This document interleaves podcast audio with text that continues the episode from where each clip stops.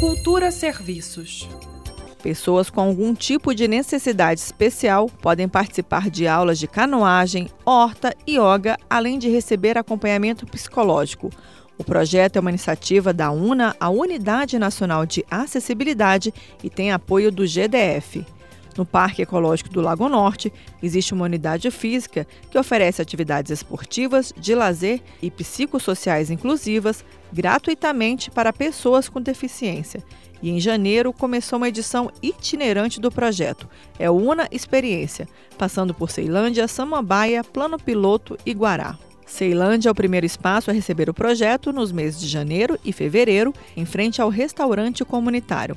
Em Samambaia, o Una Experiência também prestará os atendimentos em fevereiro, no Centro Olímpico e Paralímpico da região administrativa, e depois segue para o plano piloto, onde permanece nos meses de março e abril no Museu da República. No Guará, o calendário está previsto para o mês de abril e os atendimentos serão realizados no estacionamento do CAVE.